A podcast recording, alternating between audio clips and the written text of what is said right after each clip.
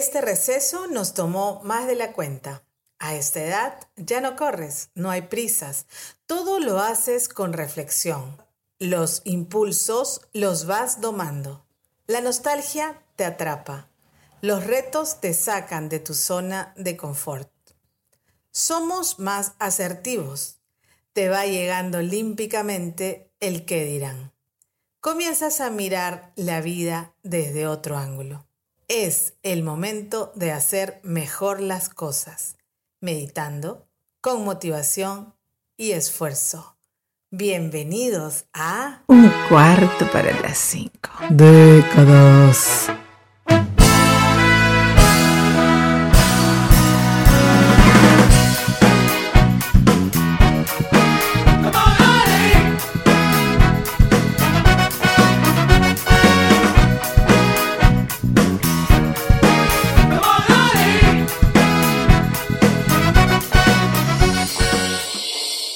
Estábamos buscando una manera especial de saludarlos por el inicio de esta tercera temporada. Pero nuestro medio ambiente, dígase el sonido del avión, del gallo, etcétera, etcétera, etcétera, nos cortó la inspiración. Reciban nuestros cordiales saludos de parte de Jess, Joss y Nat, siempre deseándoles lo mejor de lo mejor para ustedes. ¿Nos extrañaron? Esta temporada se titula Renacer. Sí, porque así nos sentimos. Hemos vuelto a nacer, con tanto aprendizaje que llegó a nosotros a través de todo lo vivido, el amor recibido y entregado, la luz que nos guía, pues definitivamente hemos vuelto a nacer. ¿Se acuerdan cuando Jesús le dice a Nicodemo que los hombres deben nacer de nuevo? Es inevitable imaginar la cara de Jesús ante la pregunta de Nico. ¿Cómo puedo nacer de nuevo siendo yo ya viejo? ¿Acaso puedo por segunda vez entrar en el vientre de mi madre y nacer? Obviamente que Jesús se refería a renacer del Espíritu. Idea la RAE para ver qué significa renacer. Volver a nacer, usado también en sentido figurativo. 2 en el cristianismo, adquirir por el bautismo una nueva vida espiritual. Etimológicamente, la palabra renacer proviene del latín renaci, el prefijo re y el verbo nacere, que literalmente significa volver a nacer. La acción de renacer es el movimiento artístico europeo que comienza a mediados del siglo XV caracterizado por un vivo entusiasmo del estudio de la antigüedad clásica, tanto griega como la latina. El término renacimiento fue acuñado por Giorgio Vasari. Fue un artista del siglo XVI que se dedicó también a la historia del arte. Fue él quien usó por primera vez el término renacimiento para referirse a los siglos que habían visto el renacer de la cultura clásica rompiendo con la tradición medieval. Por esa razón, las ilustraciones de esta temporada en nuestro podcast tendrán la influencia de los grandes artistas renacentistas. Disfrutémosla. Pero, ¿qué significa renacer en filosofía? se refiere a las vivencias y experiencias que nos reafirman que todo ha sido necesario para ser quienes somos hoy Asimismo, el renacer significa volver a nacer o recobrar fuerzas. Esta palabra de origen indoeuropeo significa engendrar, nacer, hacer y por supuesto transformarse. Y eso nos pasó. A veces estamos en nuestra zona de confort o peor, en un estado de conformismo total que nos envuelve como una telaraña. Nos llena de polvo, no de polvos, jaja nos aletarga, nos detiene, hasta que de repente algo sucede y nos despierta, nos saca de nuestro sitio. No somos árboles, podemos movernos. Y eso hacemos, nos movemos. Empezamos a ver todo con otra mirada, con otra óptica. Y es que alguien nos ayudó y limpió nuestros cristales de los anteojos. Ahora ves todo más claro, más nítido, ¿Será que los años nos pesan? ¿Será que el desánimo comienza a atraparte? ¿Es que envejecer y renacer se oponen? Pues no. Envejecer es un proceso natural y tengo un podcast dedicado a este tema.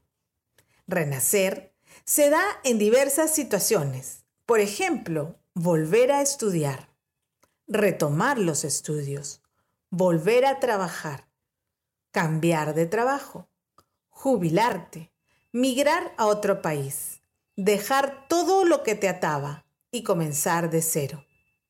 Enamorarte, renovar, emprender, realizar un nuevo hobby, empezar a practicar un nuevo deporte, sí, ese que nunca te atreviste, aprender a manejar auto, tú que eres nerviosa, obtener tu brevete, aunque sea a los 50, renovar tu pasaporte, aunque aún no tengas el dinero para viajar hacer ese pendiente que te trae de nuevo a la vida, etcétera, etcétera, etcétera.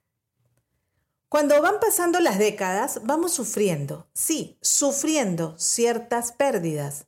Una de ellas, la visión. Esto implica el inicio del uso de lentes para ver de cerca o de lejos. Cuelga tú, mi amor, no mi vida, cuelga tú. No, tú primero, mi tesoro. No es que nos volvamos muy románticos y cursis a los 50, sino que no vemos los botones para terminar la llamada y no encontramos los lentes para ver de cerca. Es decir, no nos acordamos dónde los hemos dejado. Entonces, por eso no cuelgo. Todo parecido con la realidad es pura coincidencia. La presbicia es una de las cosas que delatan nuestra edad dorada.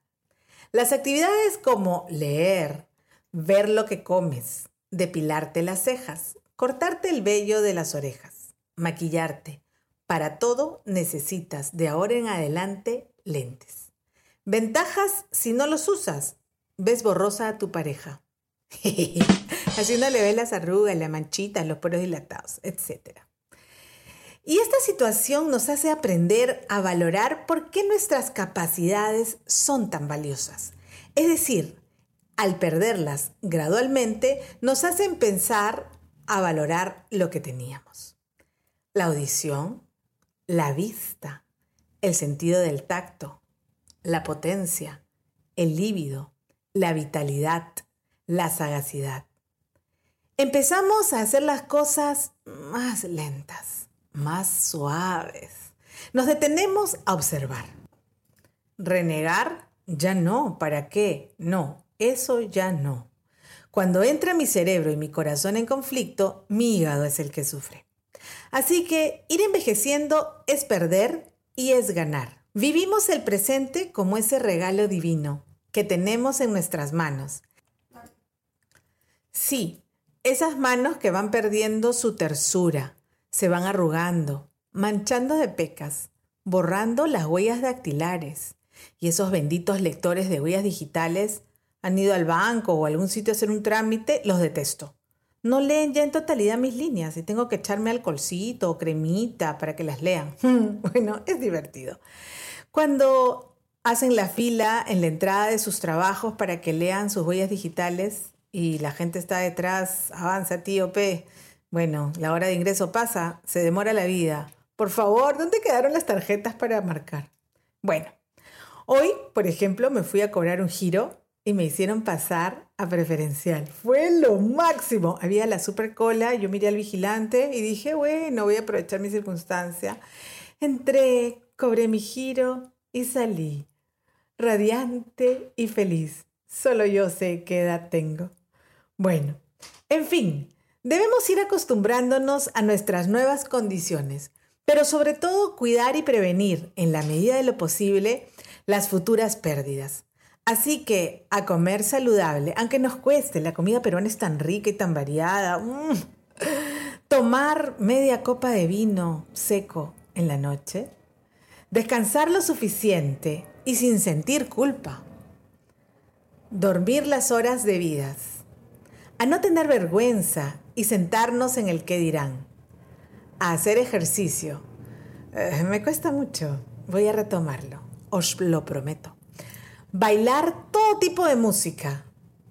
a tener nuevos hobbies, a adaptarnos a los nuevos medios digitales, a reírnos más de nosotros mismos y amar como si fuéramos adolescentes, a besarnos parados en la puerta de la casa.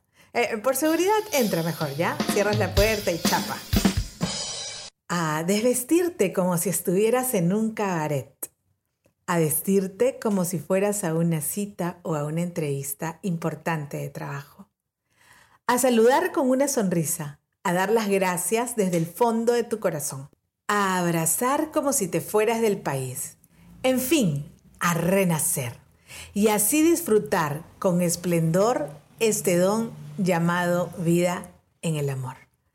Nos vemos todos los jueves. Esta temporada, de aquí a diciembre, cada jueves realizaremos la entrega.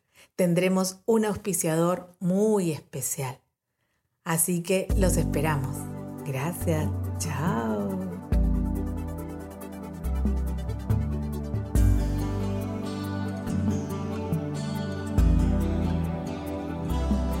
voy a hacer una ronda por tu cumpleaños, un poema mil veces por año, y así me entiendas cuánto te amo.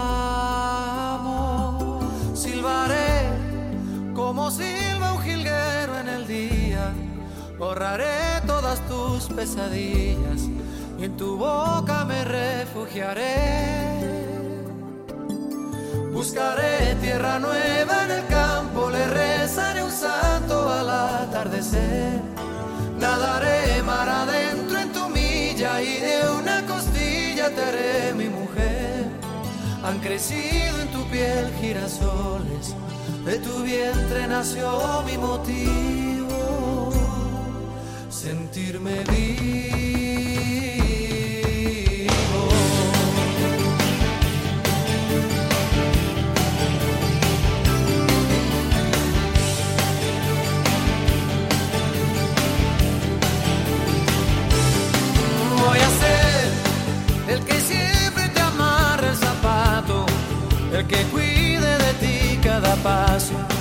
El que ponga sabor a tus labios.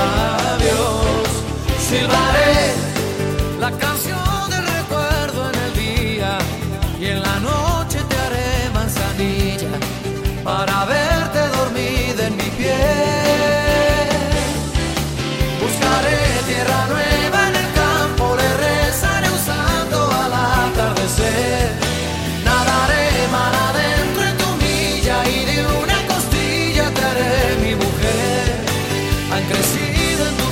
crecido